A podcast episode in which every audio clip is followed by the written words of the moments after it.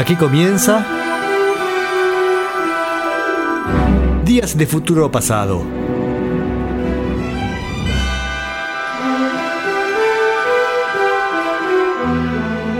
Una visión detallada del rock y del pop en sus primeras décadas.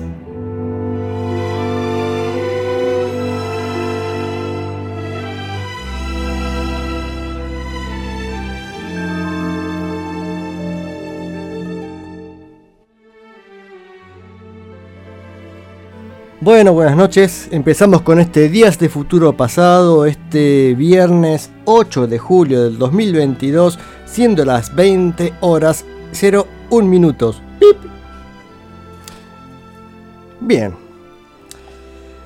Empezamos con Días de Futuro Pasado. Se pueden comunicar por Facebook, a través de la página de Facebook de la radio, facebook.com barra radio banda retro, y ahí dejan mensajitos, lo que quieran hacer, saluditos, esas cosas. Eh, a ver, veo que está todo en orden. Eh, ahí está, está viendo los, los búmetros que se mueven acá en, la consola, ¿vio? Decía, se pueden comu- comunicar de esa manera. Los que tienen mi teléfono me mandan un WhatsApp. Y los que no lo tienen. Ah, es muy complicado. 3548 430507. Bien. Em, y la semana pasada habíamos estado escuchando mm, eh, a Jimi Hendrix y lo dejamos ahí a, a mitad de camino. Hello, dice Don Rubén. ¿Qué tal, Mochín Rubén? Que estás por ahí presente. Recién saludó a Martín, que también estará entre el público, así que estoy rodeado de amigos.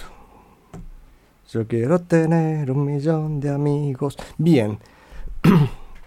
y no me voy a acordar el nombre de ninguno. Bueno, decía, la semana pasada escuchamos temas con Jimi Hendrix, así a las, a las apuradas, porque nos quedaba un cachito de tiempo, pero no, no podemos profundizar mucho de su producción. Básicamente porque lo que nos estaba. eh, em,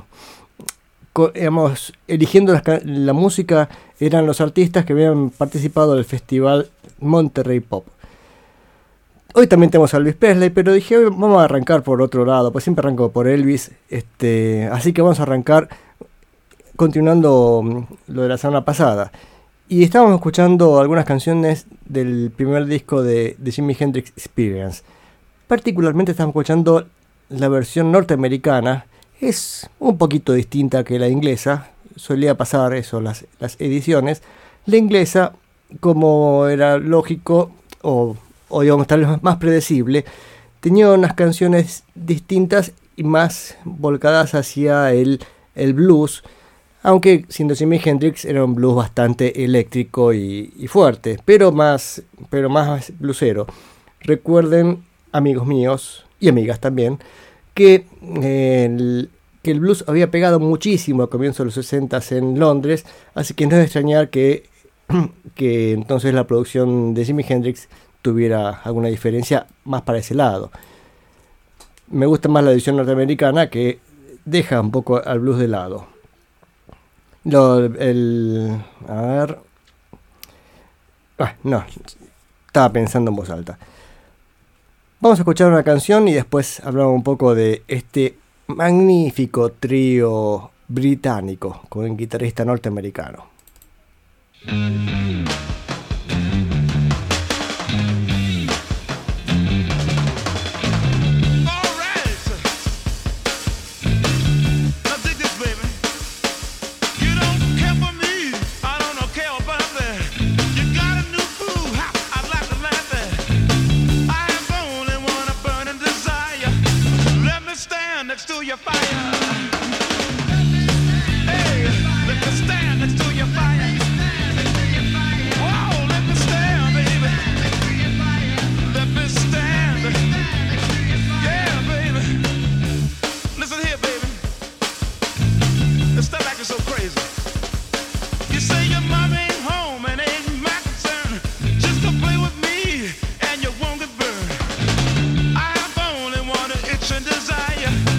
Me stand next to your fire.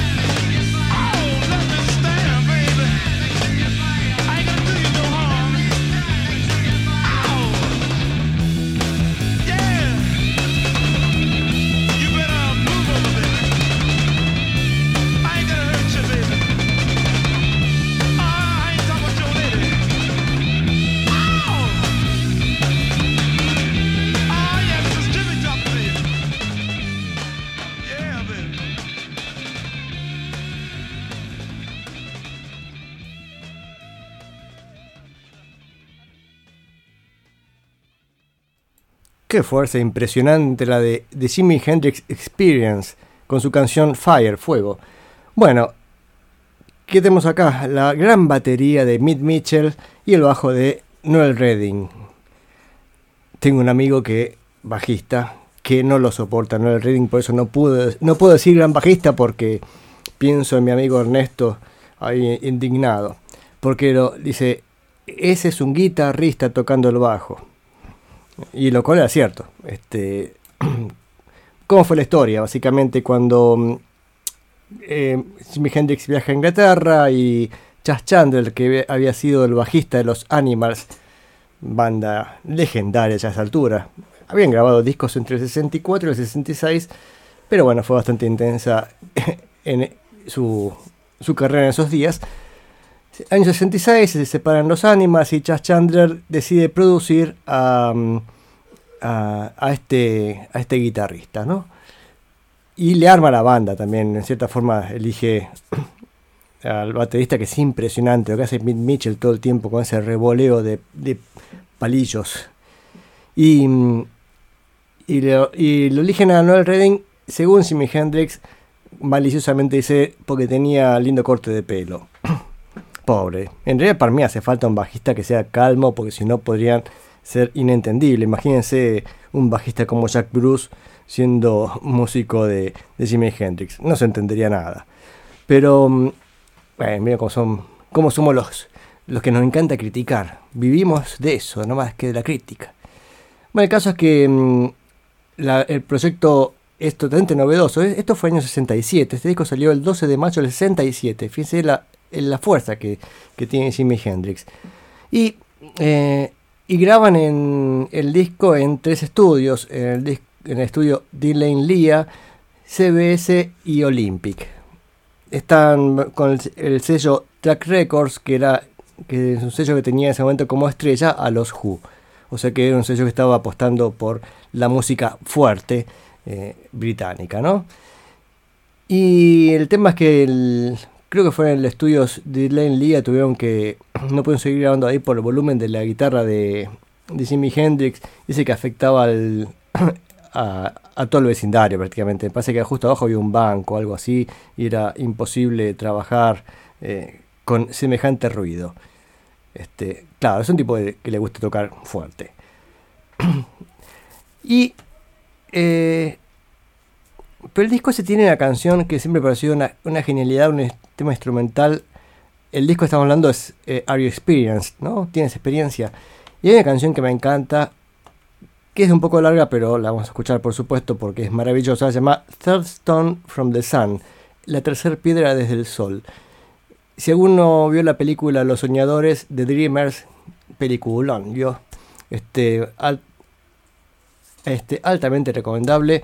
Arranca eh, con unas escenas de, de la Torre Eiffel, eh, mostrándolas en realidad muy de cerca, ¿no? Uno ve en realidad la estructura de hierro que va, no sé, subiendo o bajando, no sé si la cámara sube o la cámara baja, no me acuerdo exactamente, y de fondo este tema para soñar.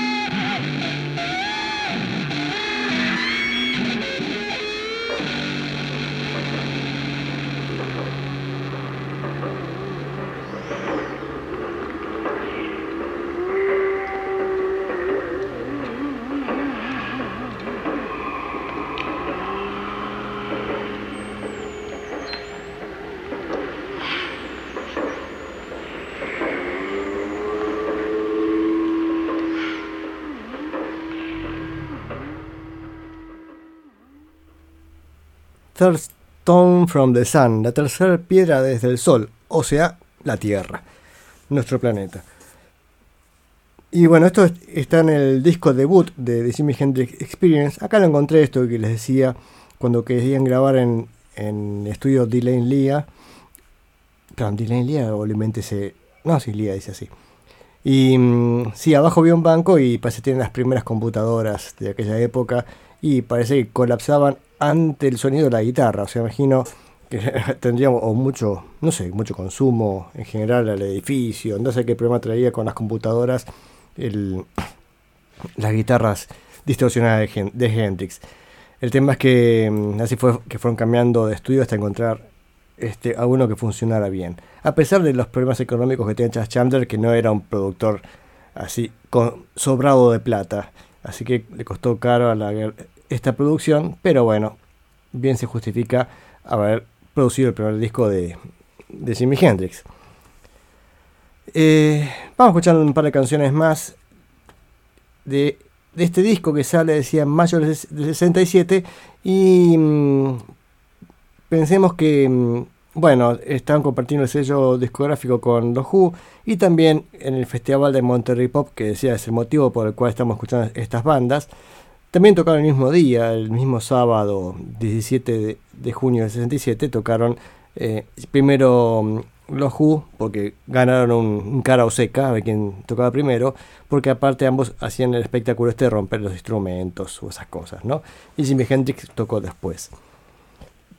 Pero digamos que la actuación de, de Who parece una actuación de, de, de niños aficionados y la de Jimi Hendrix es poderosa y recontra segura, aparte, una, banda que suena muy bien.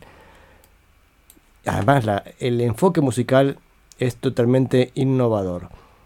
Em, al respecto, creo que fue Pete Townshend que dijo alguna vez que la diferencia entre, entre Experience y, y los Who es que los Who trataban de tocar en vivo lo que hacían en estudio, en cambio Jimi Hendrix trataba de sonar en estudio lo que hacían en vivo. Y debe ser así. Vamos con las últimas canciones de este resumen que hice así breve de este disco, ¿no? Foxy Lady, un poco también para demostrar este sonido innovador de Jimi Hendrix. Y después la canción que da nombre al disco, bastante interesante, Are You Experienced? ¿Tienes experiencia?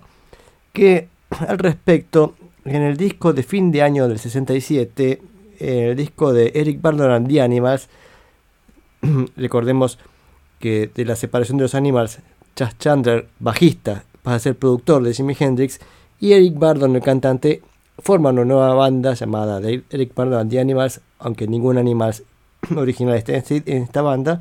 Bueno, lo que decía es que en ese disco eh, eh, Eric Burdon le hace algún, algún guiño a Jimi Hendrix, en esa costumbre que tenía Eric Burdon de, de hablar de otros artistas en sus canciones, y dice, este, hay una canción que se llama Yes, I'm Experienced. Sí, tengo experiencia.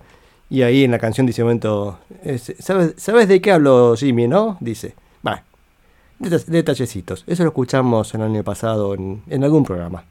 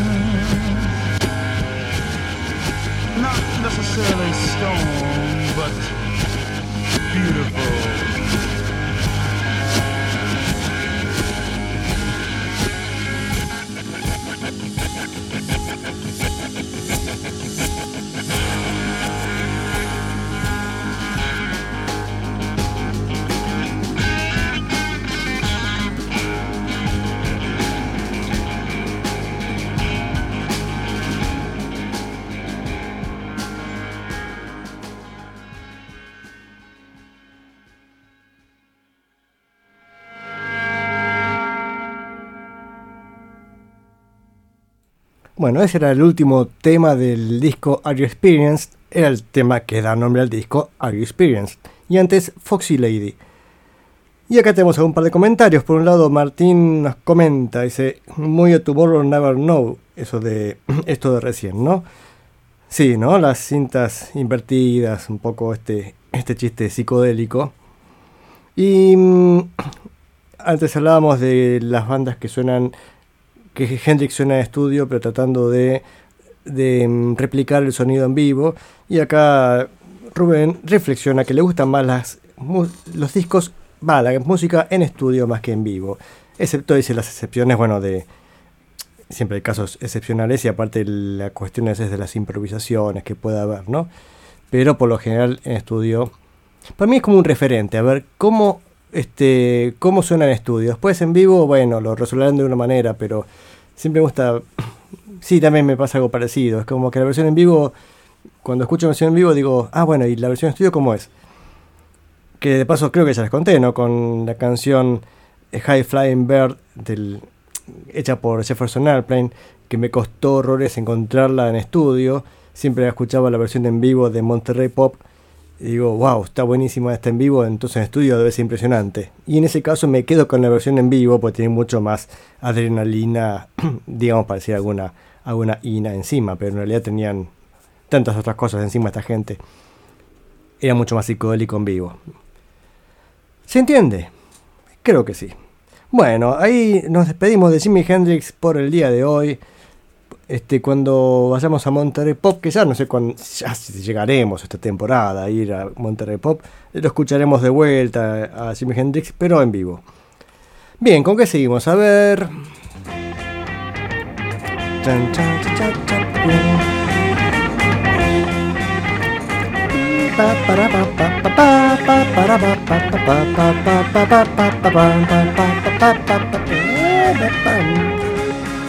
Muy bien. Acá, escúchame, alúmbrame.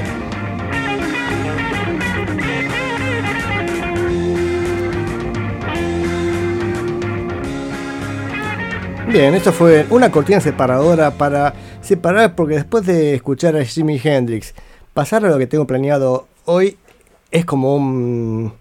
eh, un tiro en las bolas, es un poco fuerte decirlo, ¿no? Pero. Porque vamos a escuchar un resumen, esta vez bien breve, de un disco de Elvis. Porque Elvis acá se está poniendo.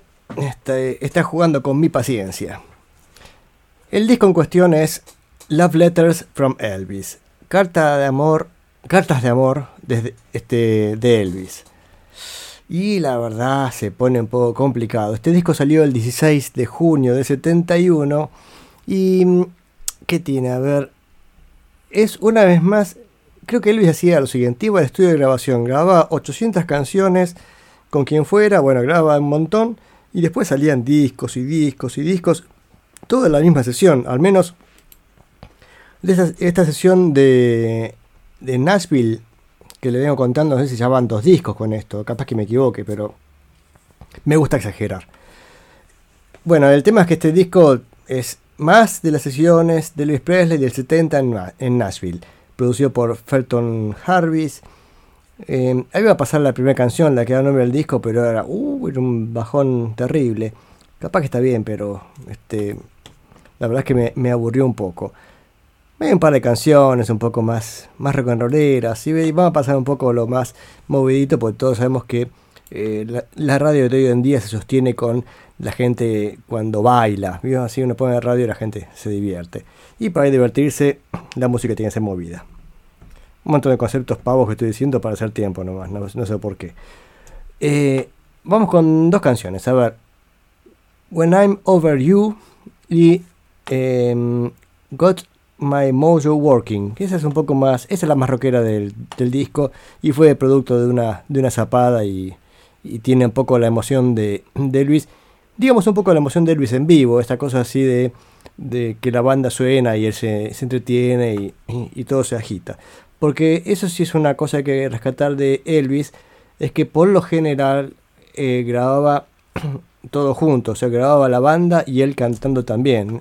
Incluso también con los coros. Con, este, hay unas filmaciones, creo que lo dije la vez pasada, pero eh, de algunas de estas canciones de los 70s, donde está tocando, tocando la banda, cantando unos coros impresionantes, unas armonías muy buenas, y Elvis cantando encima, todo junto. Así salía, así salía, y la cosa suena mucho mejor, me parece, ¿no? Cuando, cuando todo, todo suena en vivo. Mucho mejor, pero en este caso este disco, bueno, pongámosle. Vamos con esas dos canciones.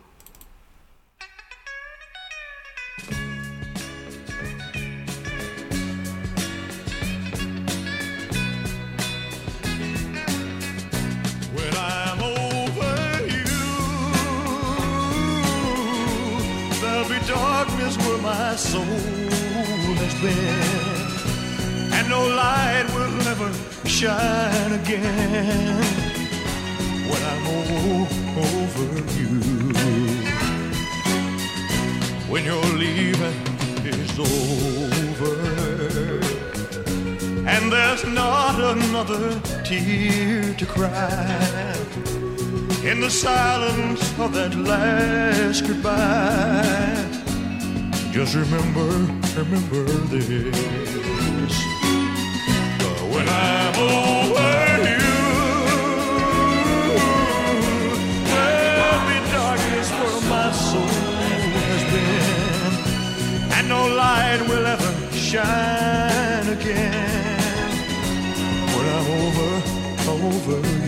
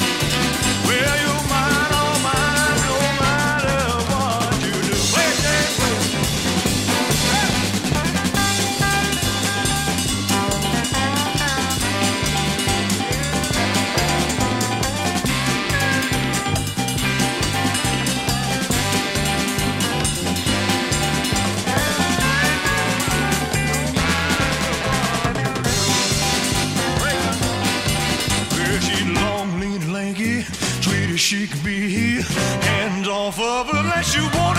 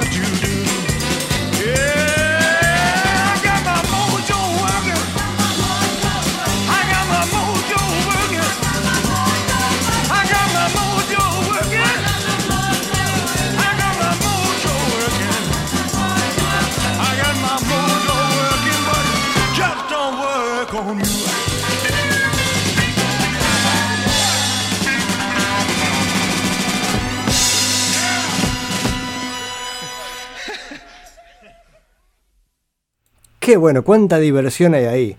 Eso es lo bueno de Elvis cuando se manda estas cosas así, así en vivo, dicho entre comillas, porque no está en estudio, ¿no? Pero yo imagino, también con una banda sonando de esa manera, pero sí, hagamos 200 vueltas a la canción. Qué increíble. Got My Mojo Working y antes When I'm Over You. Y el, a ver, veamos como siempre, ¿quiénes tocan este disco de Elvis? Bueno, ya lo dijimos la semana pasada y la otra semana, porque como les decía, con una sesión de grabación tenía para varios discos Don Elvis. Eh, bueno, Elvis Presley cantando, tocando también la guitarra rítmica, dice. James Barton, primera guitarra, Chip Young, guitarra rítmica, Charlie Hodge, armónica, algunas canciones, Norbert Putnam en bajo, David Briggs en piano, Jerry Carrigan en batería. Como vieron, todos músicos, salvo James Barton eh, y Chip Young, creo que venían, el resto son, claro, son músicos de, Nashville, ahí donde grabó este disco, ¿no? Bueno, sigo, espera, que tengo acá Charlie McCoy, armónica, vibráfono y órgano. The Imperials Quartet. Ah, ah, ah, miren acá tenemos una novedad. Parece que el cuarteto imperial hacía las voces de fondo. The Imperial Quartet. Qué interesante. The Jordaners tam- también hacen coros y de Nashville Edition. eh, También haciendo voces en alguna canción. Bueno, no, no- tuvo demasiado éxito el disco tampoco y creo que el disco que sigue, me parece ya es el disco, mm, el Madison Square Garden en vivo, discazo, me encanta, aparte era tal vez de, de mis, tal vez no, uno de los discos de mi infancia, así que supongo yo que lo pasemos entero, no por ese motivo, sino porque es- está en vivo y está, bueno, pues todo un concierto, porque hasta ahora los discos de Elvis venían trayendo música en vivo, pero también cosas en estudio, y el otro es totalmente en vivo. Vamos con dos canciones más este, para pasar al plato fuerte de la noche. ¿Hay plato fuerte? Bueno, Cindy Cindy y Life. Life fue aparte editado como simple. También la primera un poquito más rockera, la segunda un poquito más blandengue. Dos canciones más de este disco Love Letters from Elvis.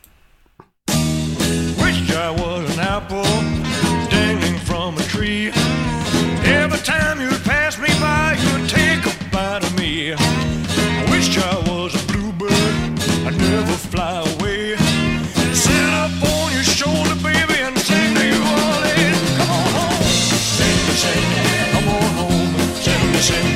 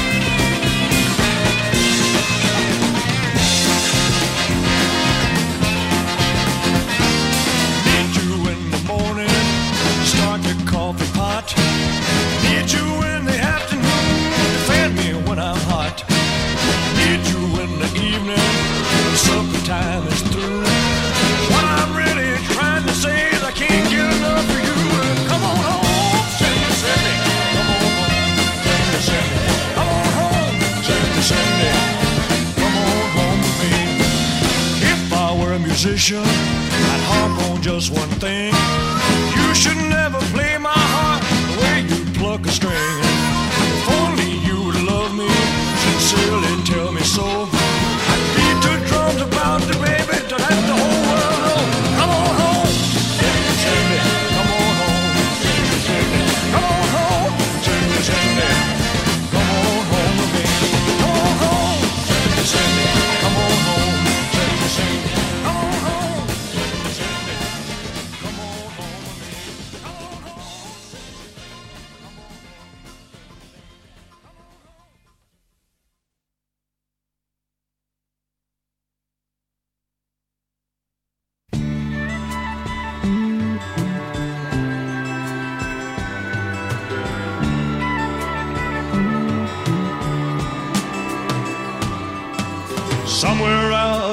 Space, long before the human race, something stirred.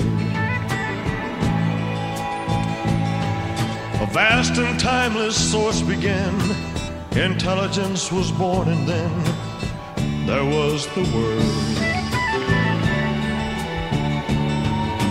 Powers filled the universe, matter formed and broke the curse of nothingness. Love became an ageless soul. Nature reached her highest goal and breathed the breath of life. Everlasting life.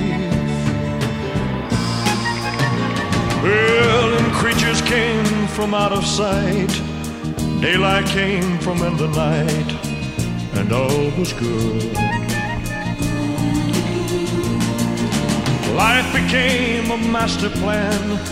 Love produced a perfect man that understood. The image of the Maker's word worshipped him with all he had. But then one day, from in the depths an evil seed grew and manufactured greed, changed the way of life. Everlasting life. Oh, the loving power that looked and saw inside the heart of man a flaw began to grow. Well, the fires of hell began to burn, and so he sent his chosen son let us know that love had surely made us all, and hate would surely make us fall. So from the cross, yeah, he showed the world that dreadful day that love could be the only way, or all is lost of life. Everlasting life,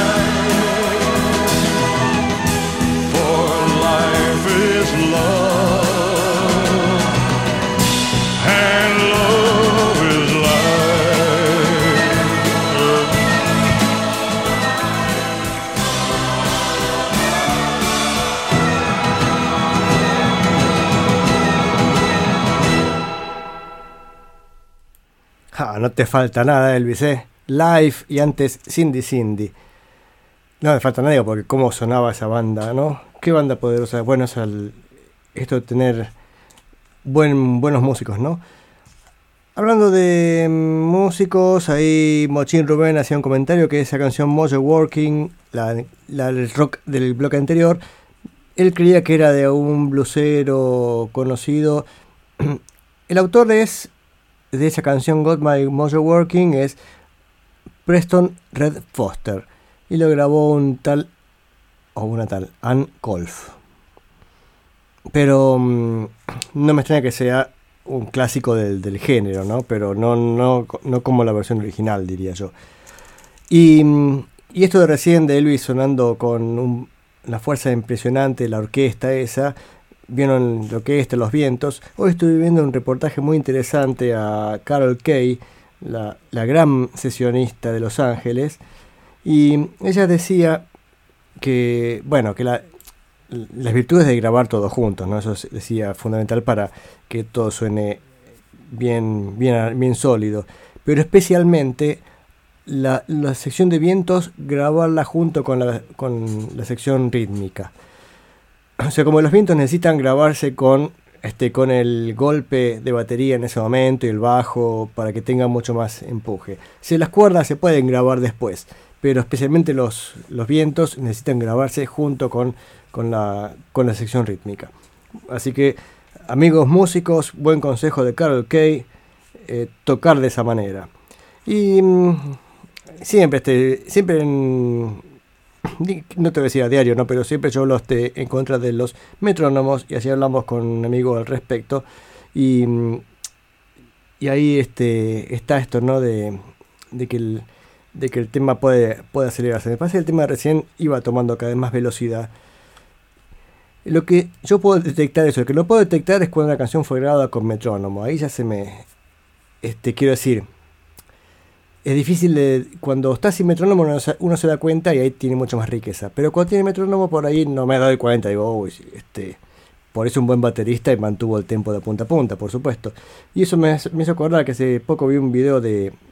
Que se llama. Sound. No, que se llama track. Soundtrack. Este. En YouTube. Y es- estaban mostrando el tema. Eh, ¿Cómo se llama? De Dire Straight. Sultana del Swing. Y dice. Y he pensado que fue grabado con claqueta. O sea, metrónomo de fondo para guiar al baterista.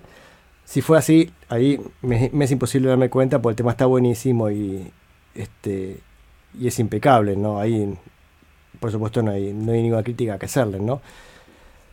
Pero eso. Bueno, no sé, no sé por qué iba ese, ese último comentario, fue absolutamente al gas. Bien, ¿con qué seguimos? A ver, nos llega este. Hoy llega Hal Blaine con dos presentaciones. La primera más tranquila, a ver, Hal Blaine, preséntese. Hi, I'm Hal Blaine. Let's play drums.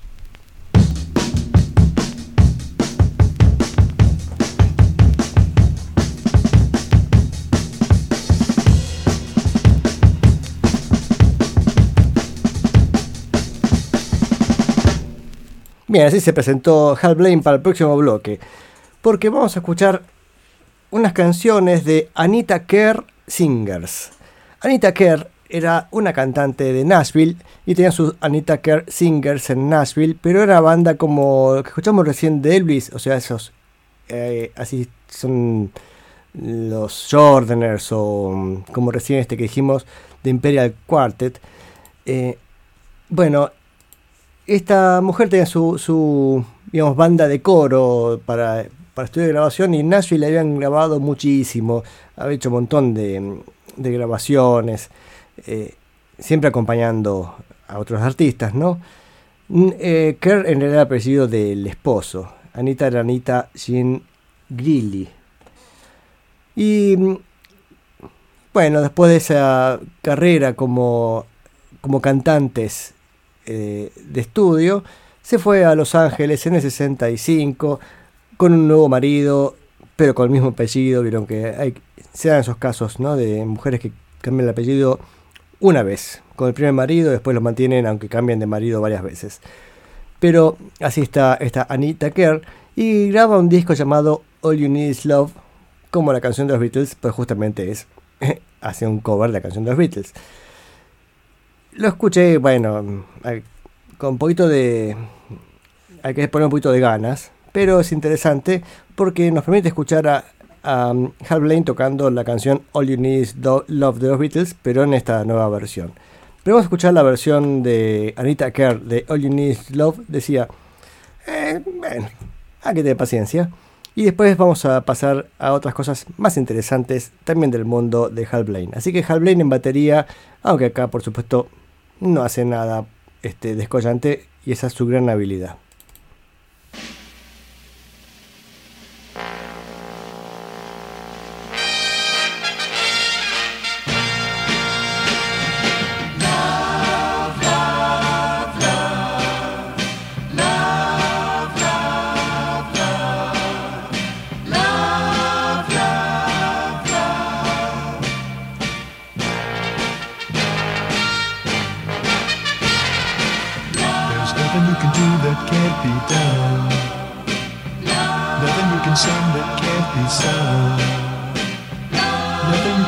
That you can't learn how to play the game.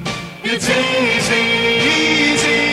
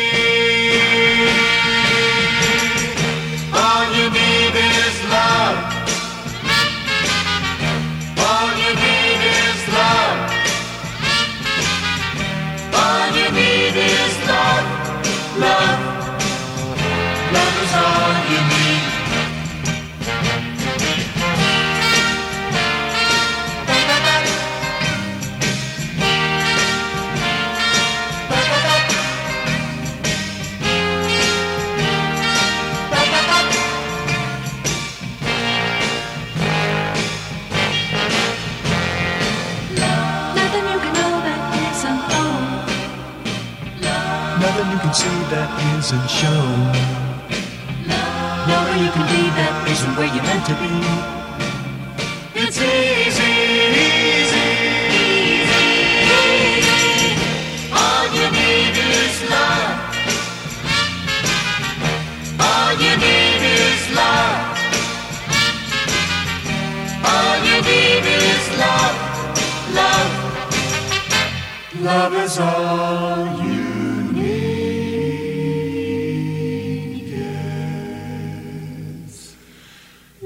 Love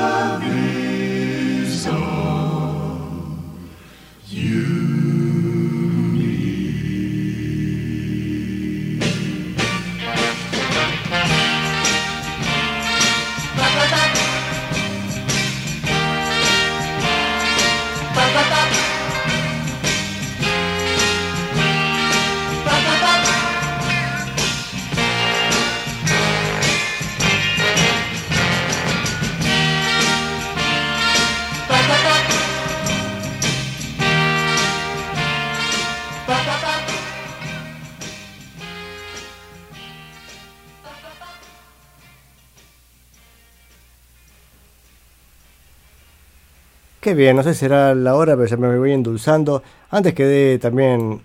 Había empezado criticando a Elvis, después lo escuchaba, estaba totalmente enamorado de Elvis. Y ahora escucho a Anita Kerr Singers y digo, ah, está buenísimo. Soy así de dócil. El caso es que esto fue All You Need Is Love en la versión de Anita Kerr Singers. En realidad, ¿por qué vino Anita Kerr al programa? Porque más allá de este, este hecho de haber este, compartido con Elvis este, el- esta Nashvilletud, pues, que era de Nashville, eh, y Elvis había grabado este disco anterior en Nashville, en realidad viene porque se acuerdan la semana pasada que habíamos pasado a The Zodiacs haciendo Cosmic Sound, o al revés, Cosmic Sound haciendo The Zodiac. Era lo mismo porque era un solo disco que nunca se sabía bien ni quién es la banda ni quién el ni el nombre del disco. No importa. El tema es que la semana pasada cuando hablamos de ese disco, eh, se acuerdan que hab- había contado que habían producido este trabajo eh, la, no sé quién y que habían co- compuesto para hacer una segunda obra complementaria a esta otra, ¿no? De sí, el mar, pero Rod McQueen, que es el que había escrito la obra o algo así, a ver, a ver, em, suponía que estar en el proyecto, pero al final terminó grabándola con Anita Kerr y haciendo un proyecto independiente. O sea, el mar quedó de otro lado. A ver, a ver si, explico bien. Cuando escuchamos eh, este disco, discazo de Zodiac, a mí me gustó mucho, ¿no? Este, tenían, este equipo tenía previsto hacer un disco más dedicado al mar, pero de alguna manera alguno de ellos dijo, ah, no importa, me lo quedo yo y lo sacó por otro lado, con otro camino y lo sacó con Anita Kerr. Y ahí apareció Anita Kerr. Ahí dije yo, ¿y quién es Anita Kerr? Y ahí apareció la cosa. El caso es que me bajé esta obra El Mar, pero... mm, em, a ver si lo tengo acá a mano, aunque sea un cachito para que vean de qué estoy hablando. Eh, eh, se trata de esto. Ah, vamos a escuchar dos canciones de Anita Kerr con Rock McQueen y de San Francisco Strings, o sea, la escuela de San Francisco, y dos canciones, esperen que lo voy a ordenar acá en el reproductor, y dos canciones, decía, de este El Mar.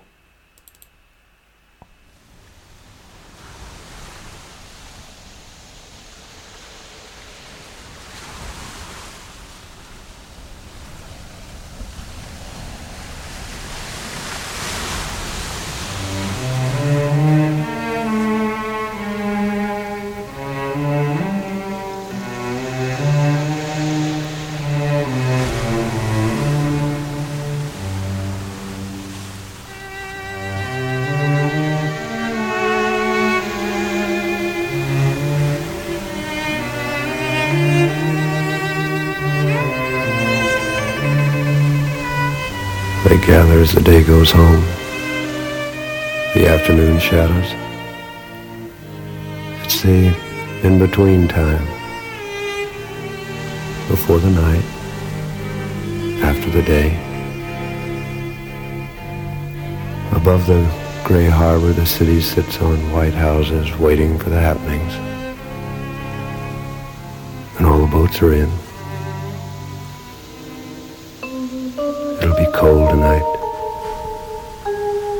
Unless the wind changes.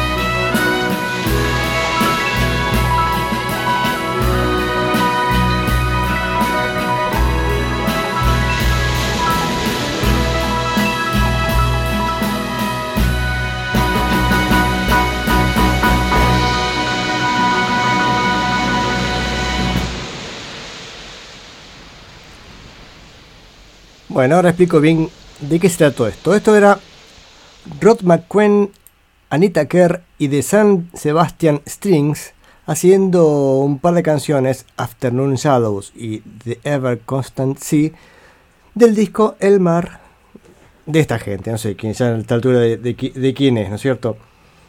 El caso es que Pues ya incluso Mochín me pregunta, ¿pero quién es? Elvis recitando, ya estaba, ya se mezcló todos los artistas a la vez, se mezcló Elvis Presley con Anita Kerr, dice, ¿quién es esto? Bueno, esto es lo que decía que era como una especie de, mm, obra paralela que salió como consecuencia del disco de Zodiac Cosmic Sounds. Decía que estaban con intención de hacer un, disco más sobre con, con temática del mar, pero mm, este, el autor se lo llevó para otro lado, bueno, y lo grabó con otra gente. Lástima porque el disco decía de Zodiac me, me encantó y era una cosa psicodélica interesante. Este en cambio son más bien este, música un poquito más, más ligera, ¿no? Más ligera, igual dura dos horas. Este, lo bajé enterito. No la escuché todavía cantar a Anita Kerr en ningún momento. Pero este es su nombre, así que algo habrá hecho. Em, a ver, tenemos mensajes, ¿eh? ahí ya sigamos con, con más música. Me dice Mochín que nos está escuchando Federico Maceda, bajista de la Boots Band, escuchando banda retro desde Girona. Salute Federico. Creo que ya has estado en este programa alguna vez escuchando, me parece, ¿no es cierto? De cualquier manera, este, bienvenido seas cada vez que quieras estar por aquí. Así que esto fue mm, esta cosa extrañísima. Igual lo de la semana pasada se los recomiendo de Zodiac, había estado muy bueno. Pero, mm, a ver, volvamos al, programa, que son las 9 y 7, ya estamos por arrancar con el plato fuerte que también va a ser Hal Blaine. Pero, este, quiero otra canción de Anita Kerr Singers. Y en este caso la canción de The Mamas and the Papas de su segundo disco, No Salt in Her Tail, sin sal en su cola. Entonces, vamos a escuchar con dos versiones, la de Anita Singers y después la de Mamas and the Papas. La segunda está Hal Blaine en batería seguro, no sé si la primera, pero hoy estuve un rato largo escuchando las intro de batería, bastante interesante. Así que después de escuchemos las canciones, vamos a detenernos un segundito para escuchar la, eh, la batería especialmente, ¿no? La intro. Por ahora, vamos con la canción genial No Salt in Her Tail.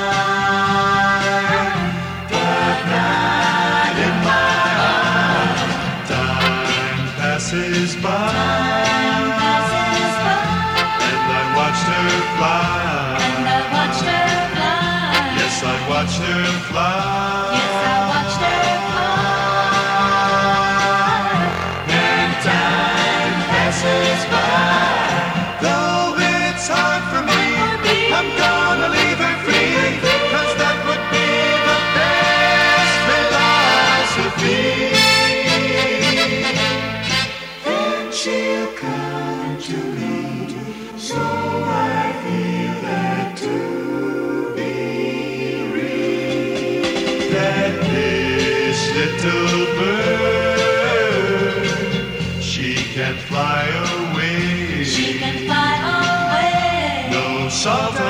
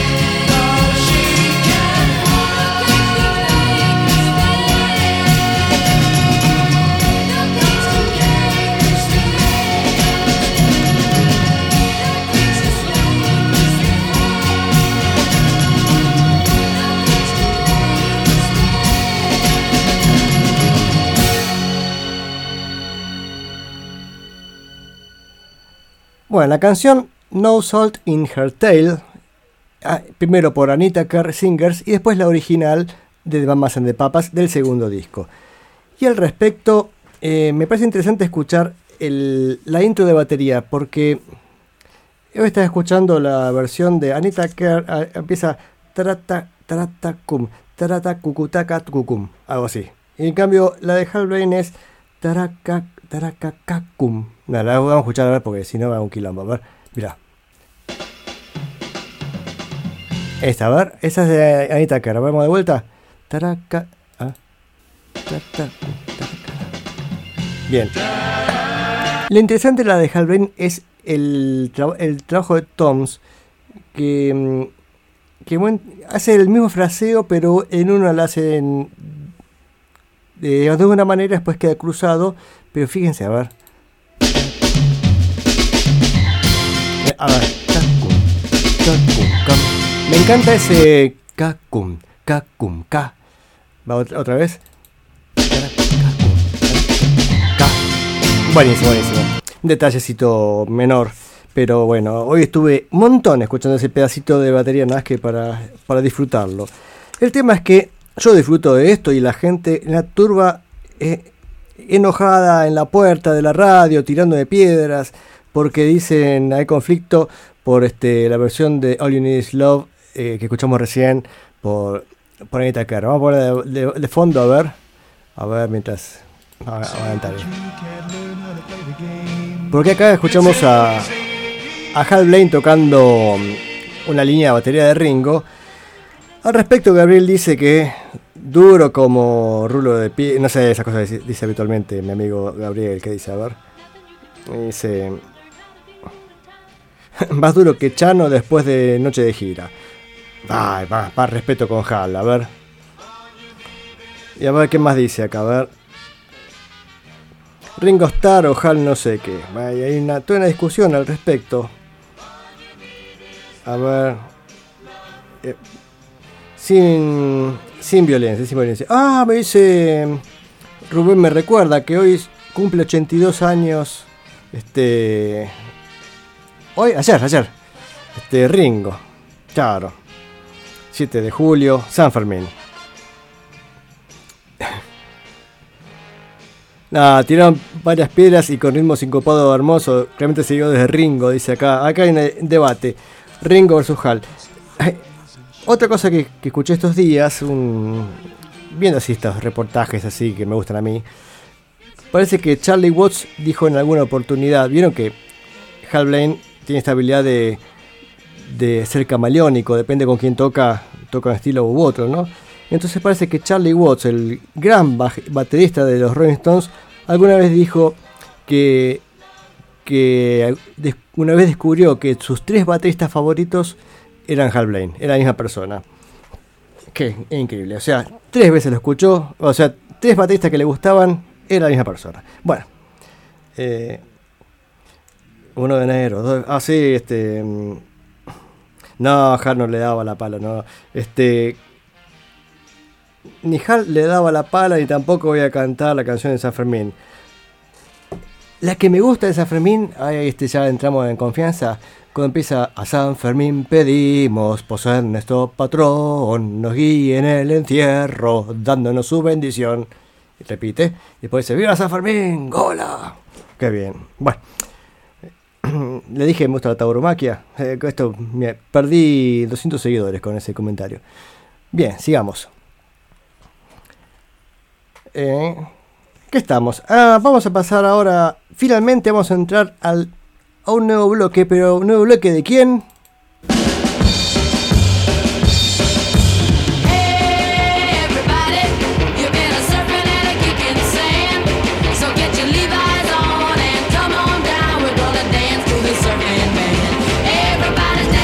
Nuevo bloque dedicado a Hal Blaine. Este, este programa es increíble.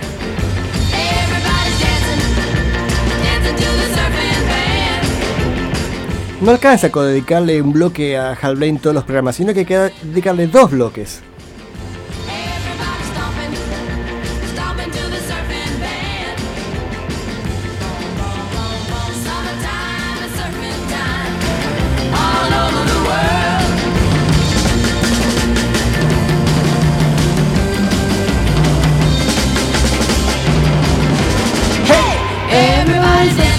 Bien, bien. Volvemos acá al programa. A ver. Gracias, Hal. Acá hay mensajes. La turba indignada dice que me expida acerca de em, Hal o Ringo. Upa, upa, upa. Esto es. Jamás, jamás pensé que llegaría a esta pregunta. Es muy difícil, muy difícil. Porque, mm, a ver, seriamente. Sí, Hal Blaine es técnicamente superior pero Ringo tiene un toque increíble. Es tan, tan perfecto haciendo música, porque él toca, la, él toca música, no está tocando la batería, está, tocando una canción.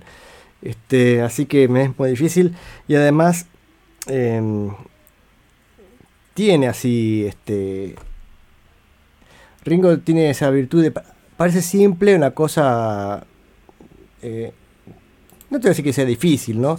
Pero hace con tanta naturalidad. Son dos mundos, dice Rubén, intentando ayudarme. Sí, es verdad que son dos mundos. Este, tienen en común que ambos son tal vez perfil bajo, no son tampoco grandes bateristas que quieran lucirse demasiado. Más allá que uno es un miembro de una banda y otro en cambio es un sesionista que graba con todo el mundo, ¿no?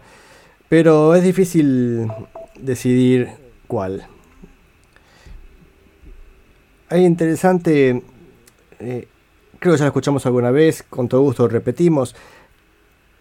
En la canción de Simon and Garfunkel, o Garfunkel como se debería pronunciar, em, ¿cuál era? Piri, When she comes, she goes. Bueno, ya me voy a acordar el nombre. Que toca la, la parte de batería de Strawberry Field Forever. Este, em, escondidito ahí, Don, Don Hall. Es interesante. Bueno, Sigamos, sigamos, porque me, me están distrayendo ustedes, por favor, calma, a ver, seguridad.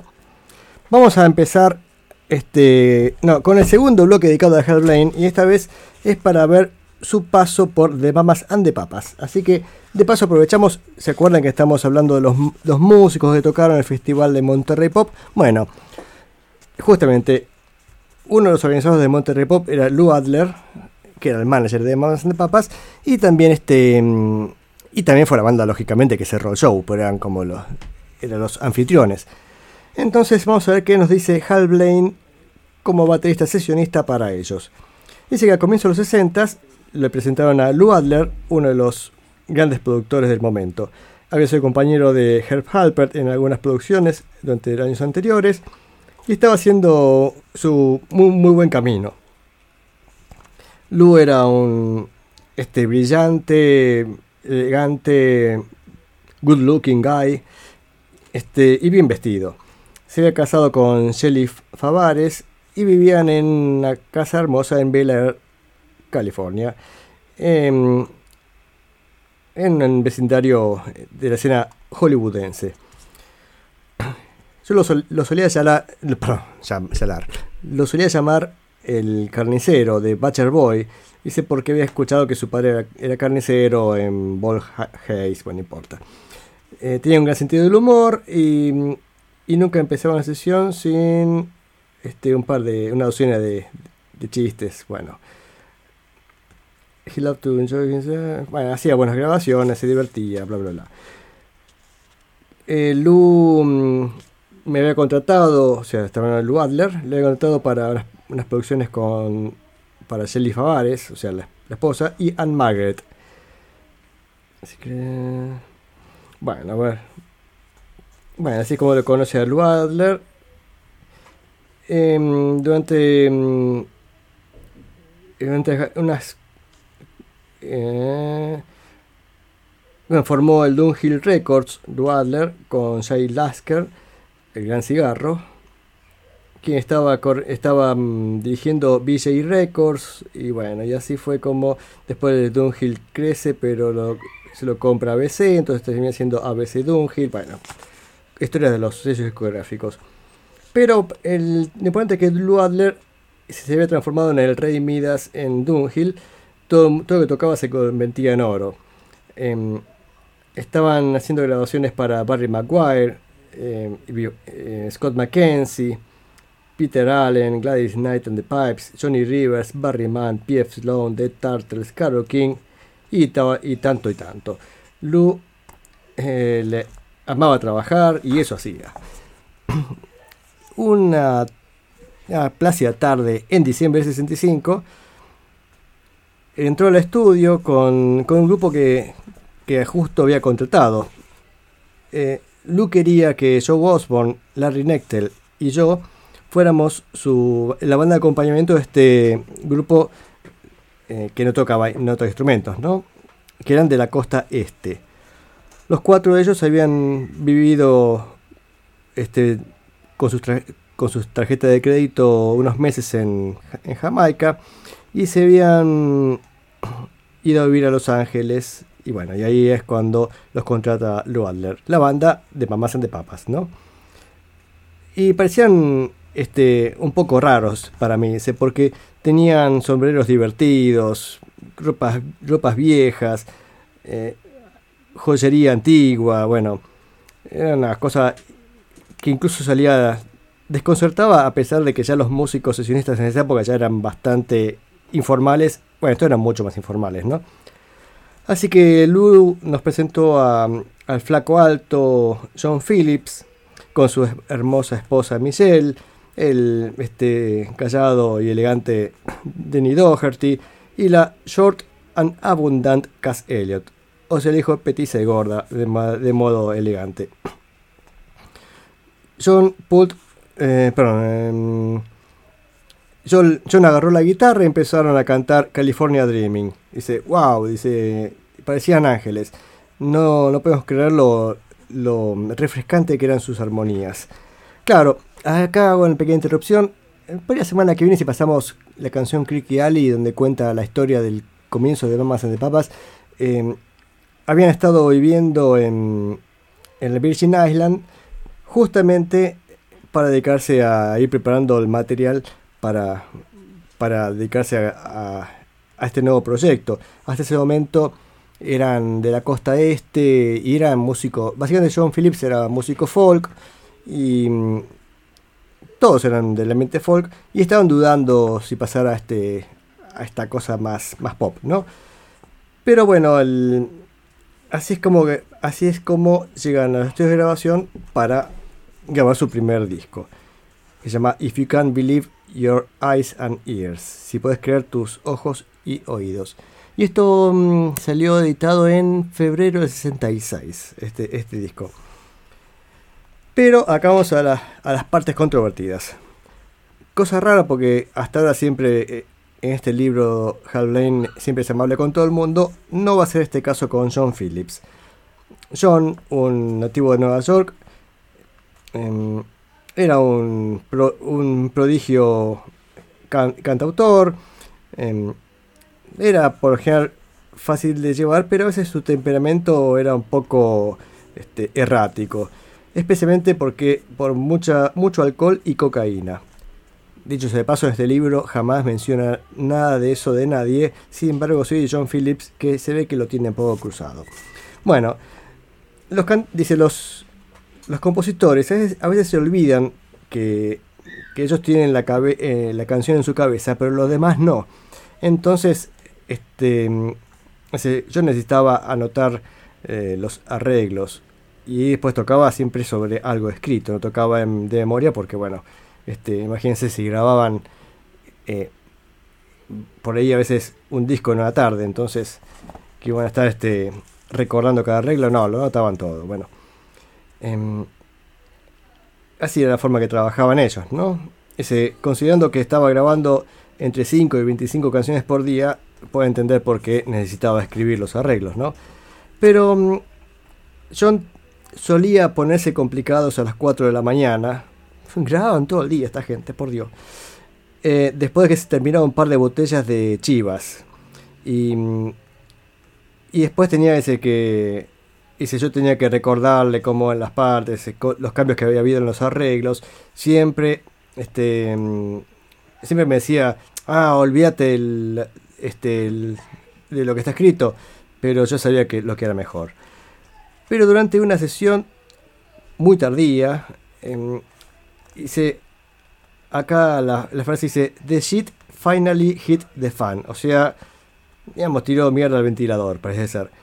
John había estado haciendo cambios eh, toda la noche en la canción y no podía recordar bien.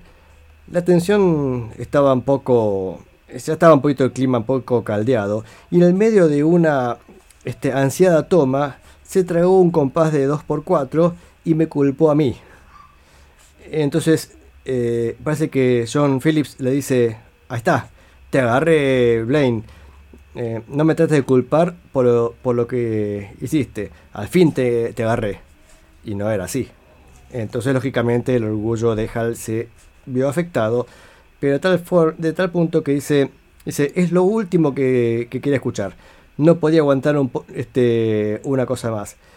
Así que me saqué, le dije un montón de cosas desagradables y le dije lo que opinaba acerca de su forma de tocar la guitarra. La batalla había empezado, Lou Adler tuvo que correr en el estudio y, separarnos. Ha- había estado todo el día trabajando y, estábamos terriblemente este, cansados. Em, así que bueno, ahí, se- armó el, gran quilombo. John y Lou salieron a caminar y después volvió con este más tranquilo y pidió disculpas y pudieron seguir este eh, trabajando. Pero bueno, después de vamos a escuchar alguna canción y después vamos a, seguir con el libro.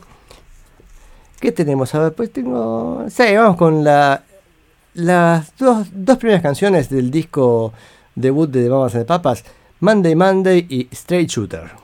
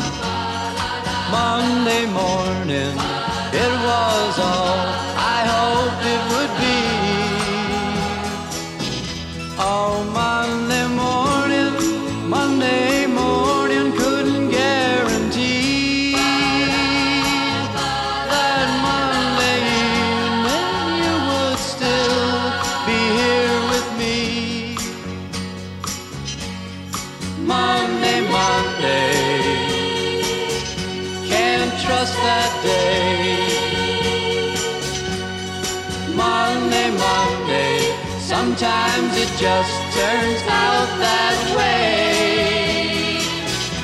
Oh, Monday morning, you gave me no warning of what was to be. Oh, Monday, Monday, how could you leave and not take me? Every other day, every other day, every other day, every other day of the week is fine, on to come.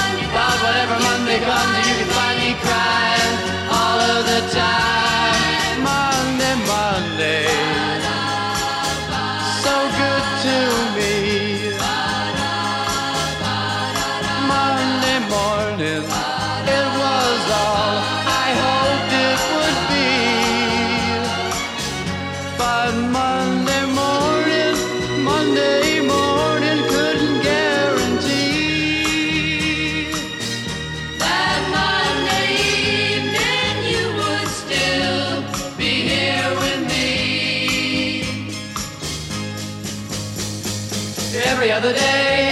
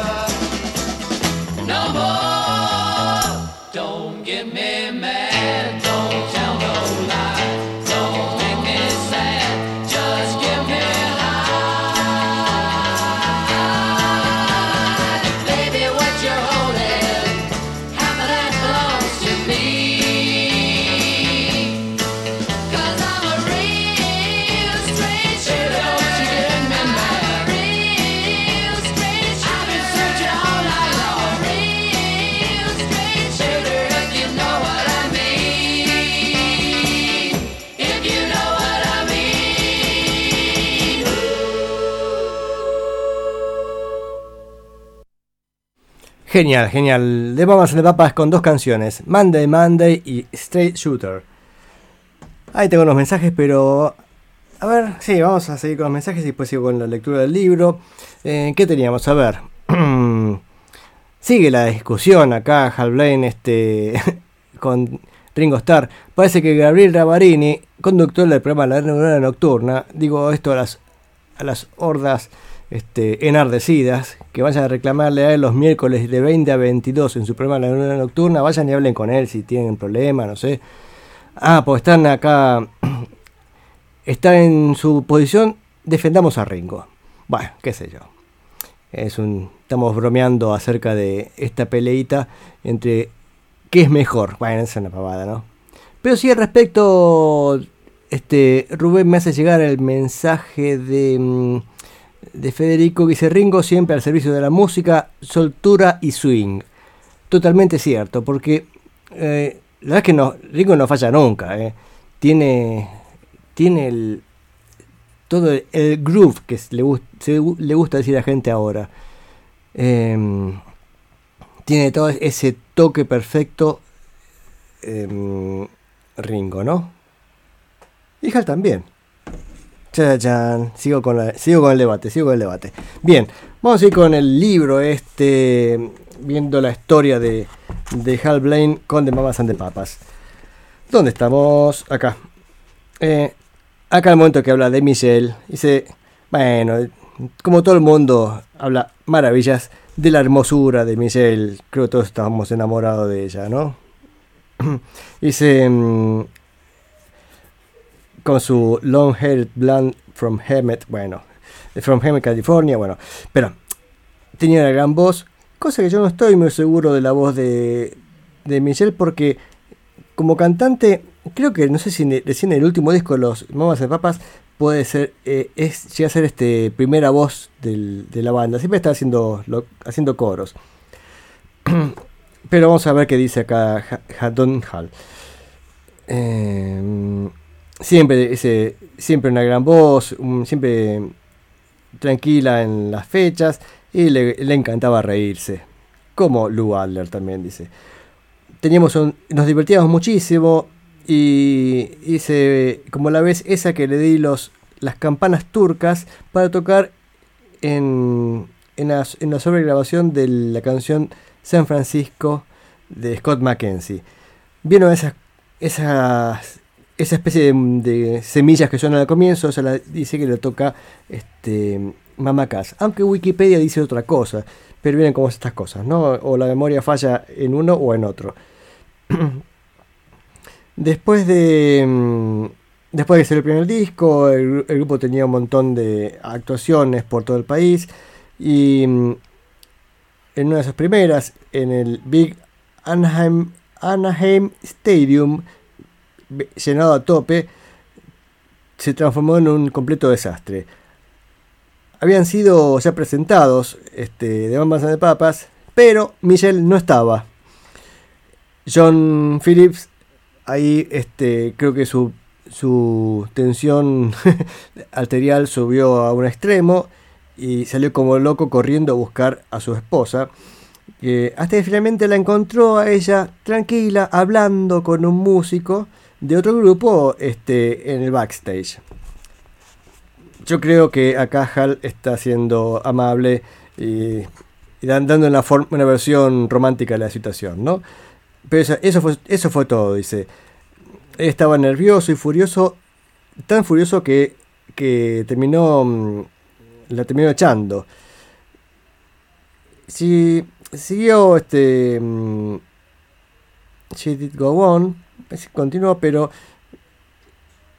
pero estuvo fue su última actuación con la banda por un tiempo y fue reemplazada por Jill Stewart, que era la novia de Jan Berry. Jan, Jan Berry era, mm, era el de Jan Andin. Bueno, eh, la novia Jill Stewart reemplazó a, Mamá Michelle por este incidente con, bueno, que acabo de relatar recién.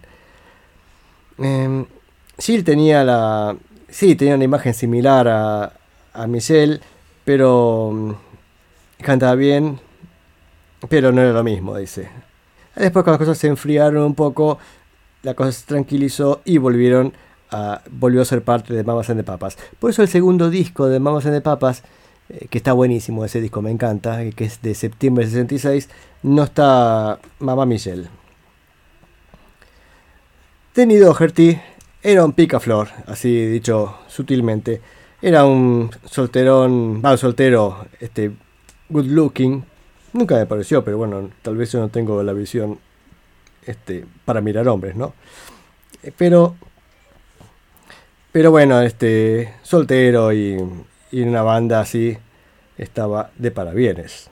Era un callado canadiense, también le gustaba al Chivas, este, pero sin excederse, o no tanto en esa época. Todo el mundo se llevaba bien con Denny, tenía un buen sentido del humor y no era una persona de traer problemas. Mama Cass eh, era una chica judía de Nueva York y mm, dice, nunca me encontré con una mujer tan, tan aguda, con la posible excepción de Barbara Streisand.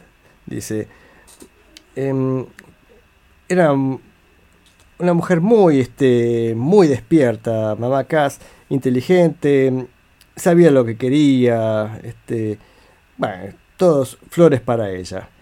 Em, la, la banda estaba haciendo un montón de dinero, Johnny y Michelle, y Michelle compraron un- una mansión en Bel Air, no muy lejos de la casa de Lou Adler.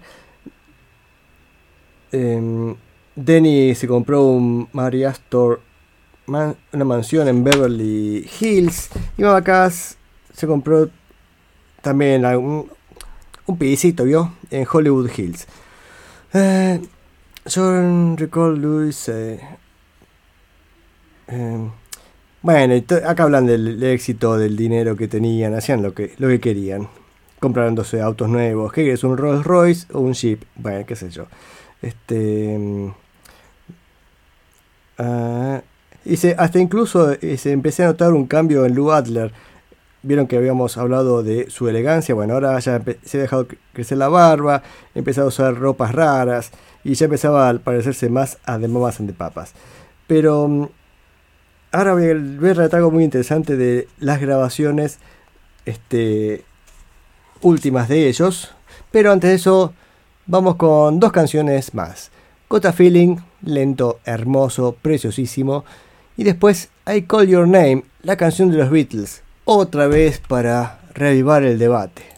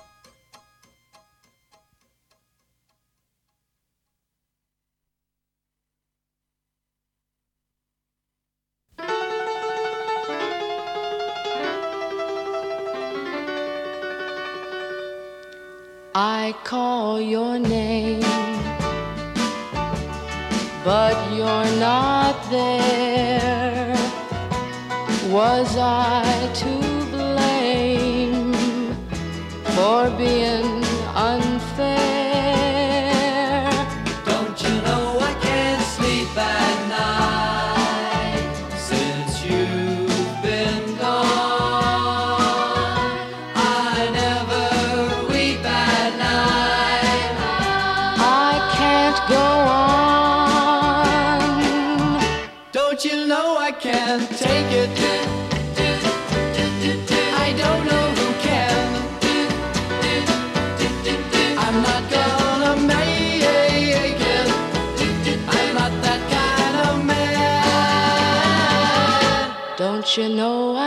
sleep at night, but just the same.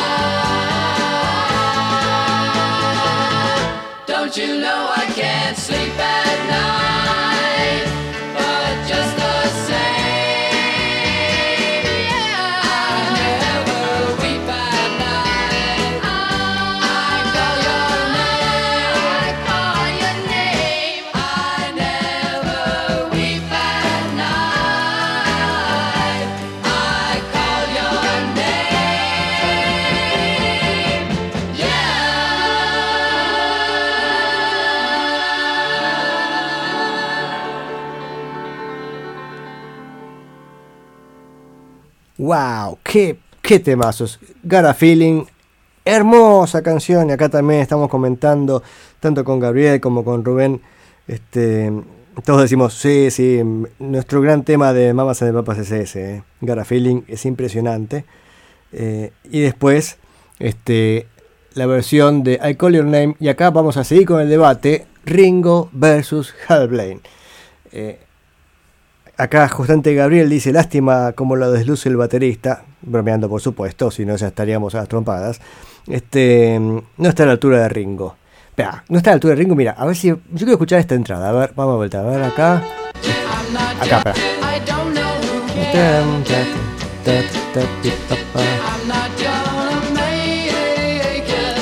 Ahora la entrada, eh.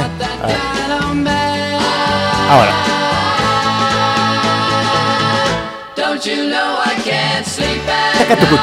Qué grande.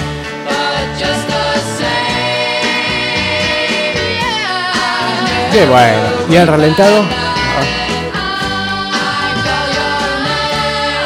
Ah, Esto ahora. Qué impresionante. Bueno, perdón, perdón. Perdón, perdón, perdón. Eh, Estoy, ya me estoy emocionando. Es que mm, acá también este Rubén. em, amo esta versión de I Call Your Name. Sí, la verdad es que la versión esta es, increíble. La versión de I Call Your Name le han dado otra dimensión. Aparte, cómo canta Mamá Cass. Es increíble. Qué gran cantante. Em, sigamos, sigamos con este libro. Mientras sigue un intenso debate en mi teléfono de este a quién elegimos. ¿A quién quieres más? Bueno. Pero algunos incidentes ocurrieron en el ático que John Phillips construyó en el famoso en la famosa mansión este McDonald's.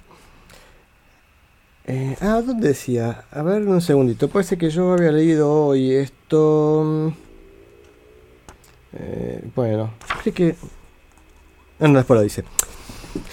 Eh, parece que en el vecindario este estaba estrictamente prohibido tener un estudio de grabación en una casa, en Bel Air, ¿no? Qué, qué cosa, qué norma rara, ¿no? Es decir, no se puede tener un estudio de grabación en tu casa. En fin. Pero John Phillips lo hizo igual. Así que mm, subiendo la- una gran escalera que va a los dormitorios, empujabas un panel y te llevaba a otra escalera que llevaba a un estudio de grabación escondido. Em, bueno, ahí explica un poco las cuestiones técnicas. Bueno, pero era un era un vecindario, este, digamos, de, de famosos. em, across- eh, cruzando la calle estaba Kirkeby, la mansión Kirkeby, que había sido usado para la filmación de la serie de Beverly Hillbillies, o sea, los Beverly Ricos, acá en Argentina. Y, mm, entonces es- la policía a veces pasaba, veía una cantidad de autos estacionados y bueno, entraban a ver qué pasaba, ¿no? Y se, entonces todos corrían, se iban del estudio y se iban al, al living donde tenían otro set de instrumentos. Este, entonces cuando llamaba la policía decía, estamos ensayando. Y dice, somos, somos de Mamas and the Papas, hacemos música, así que estamos ensayando. Y cuando se iba la policía, de vuelta corriendo al, a este ático escondido a grabar. La, la grabación, el estudio de grabación había sido comprado el, a Western Studio. Se habían comprado todo lo que habían vendido del es- el estudio 3. Acá hago una aclaración. El disco este que este disco que grabaron de Mamas and the Papas en su casa no suena igual que los anteriores. Los anteriores grabados en Western Studios, o sea, con los mismos equipos, sonaban mucho mejor, tal vez porque estaban las manos mágicas este, de Bones Howe, ¿no? Que era un técnico impresionante. Y ya en la casa de, de John Phillips no era lo mismo. Eh, más los bomberos. Bueno, John tenía su. John Phillips ya tenía esta cosa para divertirse, su estudio de grabación, y bueno, así estaba eh, grabando. Paso un segundo, pero mm, Peter Pilifian, a veces había un técnico, pero parece que. mm, que eh, bueno, John Phillips, que le gustaba hacer estas cosas, no era muy ducho y les pasaba, le pasó algún caso que después de haber grabado toda la toma enterita, cuando volvía- rebobinaban se encontraban con que había grabado silencio. Le pifió un poquito un botoncito y, y no grababan nada. Así que dice que les puse el nombre F-Troop. La trop, la no sé si no sé qué significará exactamente, pero como que le arruinaban arruinaban las cosas por, por no saber grabar, ¿no? Incluso en las primeras ediciones del disco había de- tenía la consigna abajo decía Engineered by F Troop. Bueno. Em, pero ahora vienen las, par- las partes oscuras de Vamos and the Papas, con el debido respeto. Em, mm, mm, mm. Bueno, igual que sigue contando acá de la casa que todo era agradable, te- todos pueden comer, pasarla bien, bla bla bla bla bla bla. Este mm, y esas cosas. Pero toda la, toda fiesta termina, dice. De Mamas the Papas finalmente mm, llegó, llegó al final, John y Michelle se divorciaron eh, y cada uno tomó distintas direcciones. Acá algo interesante porque parece que mm, Den- Denny Doherty empezó a eh, empezó a tener peor suerte, perdió su casa de, mm, en Beverly Hills y se, y se transformó en finalmente un alcohólico, ya un alcohólico en serio, viviendo en un vecindario en Florida. Tuvo ya tan, tan mal, este, estaba tan mal que terminó saltando de un segundo, no, de una ventana y se rompió las piernas. No, no murió, pero parece que, no sé qué circunstancias, se tiró por la ventana. Bueno, cuando Lou Adler se enteró de esto, lo fue a buscar a Denny y, y lo, lo tomó bajo su ala, dice. Se transformó mm, en lo- perdón, le pagó el mejor tratamiento médico que podía costear y, lo- y se lo llevó también para grabar, para, le consiguió un contrato de grabación. Denny dejó de, tomar y después en el hospital, después en el hospital, sí, bueno, hizo un excelente trabajo grabando nuevamente. Todos estamos contentos que Lou salvara a Denny de su autodestrucción. Em, Después habla de las grabaciones solistas de Mama Cass, incluyendo su favorita, su favorito Dream a Little Dream of Me. Bueno, acá en realidad no es solista. Esta canción la graba de Mamas and the Papas en su disco del 68. Pero mm, bueno, con sus grabaciones solistas se sacó un poco este, la, la etiqueta de mamá, Mamá y empezó a brillar por sí misma hasta que lamentablemente una falla cardíaca lo terminó con, con su vida jovenci- jovencita, em, muriendo en, en la suite de un hotel en Londres. Este fue devastador para todos aquellos, para todos nosotros, y fue el fin oficial de la era de eh, California somnolienta. Fin, fin de este, de este capítulo dedicado a The Mamas and the Papas por Hal Blaine. ¿Y qué hora es? Uh, las 10, che, ya también nos tenemos que ir. Así que mm, casi que nos estamos despidiendo. A ver, yo los banco a los dos. Sigue el debate, por Dios, por Dios. Sí, por supuesto. Tengo que hablar con la psicóloga. ¿Cómo se llama el libro de Hal Blaine? Este se llama Hal Blaine and the Breaking Crew y escrito por él mismo. Genial. Eh,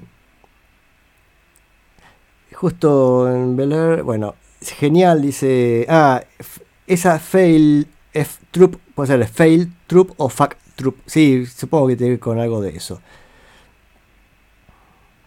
La gente agolpada en la radio te está esperando y dice que vas a tener que hacer la gran Freddie Mercury. no. Me voy a tener que ir por la. Bueno, en fin. Eh, por Dios, por Dios.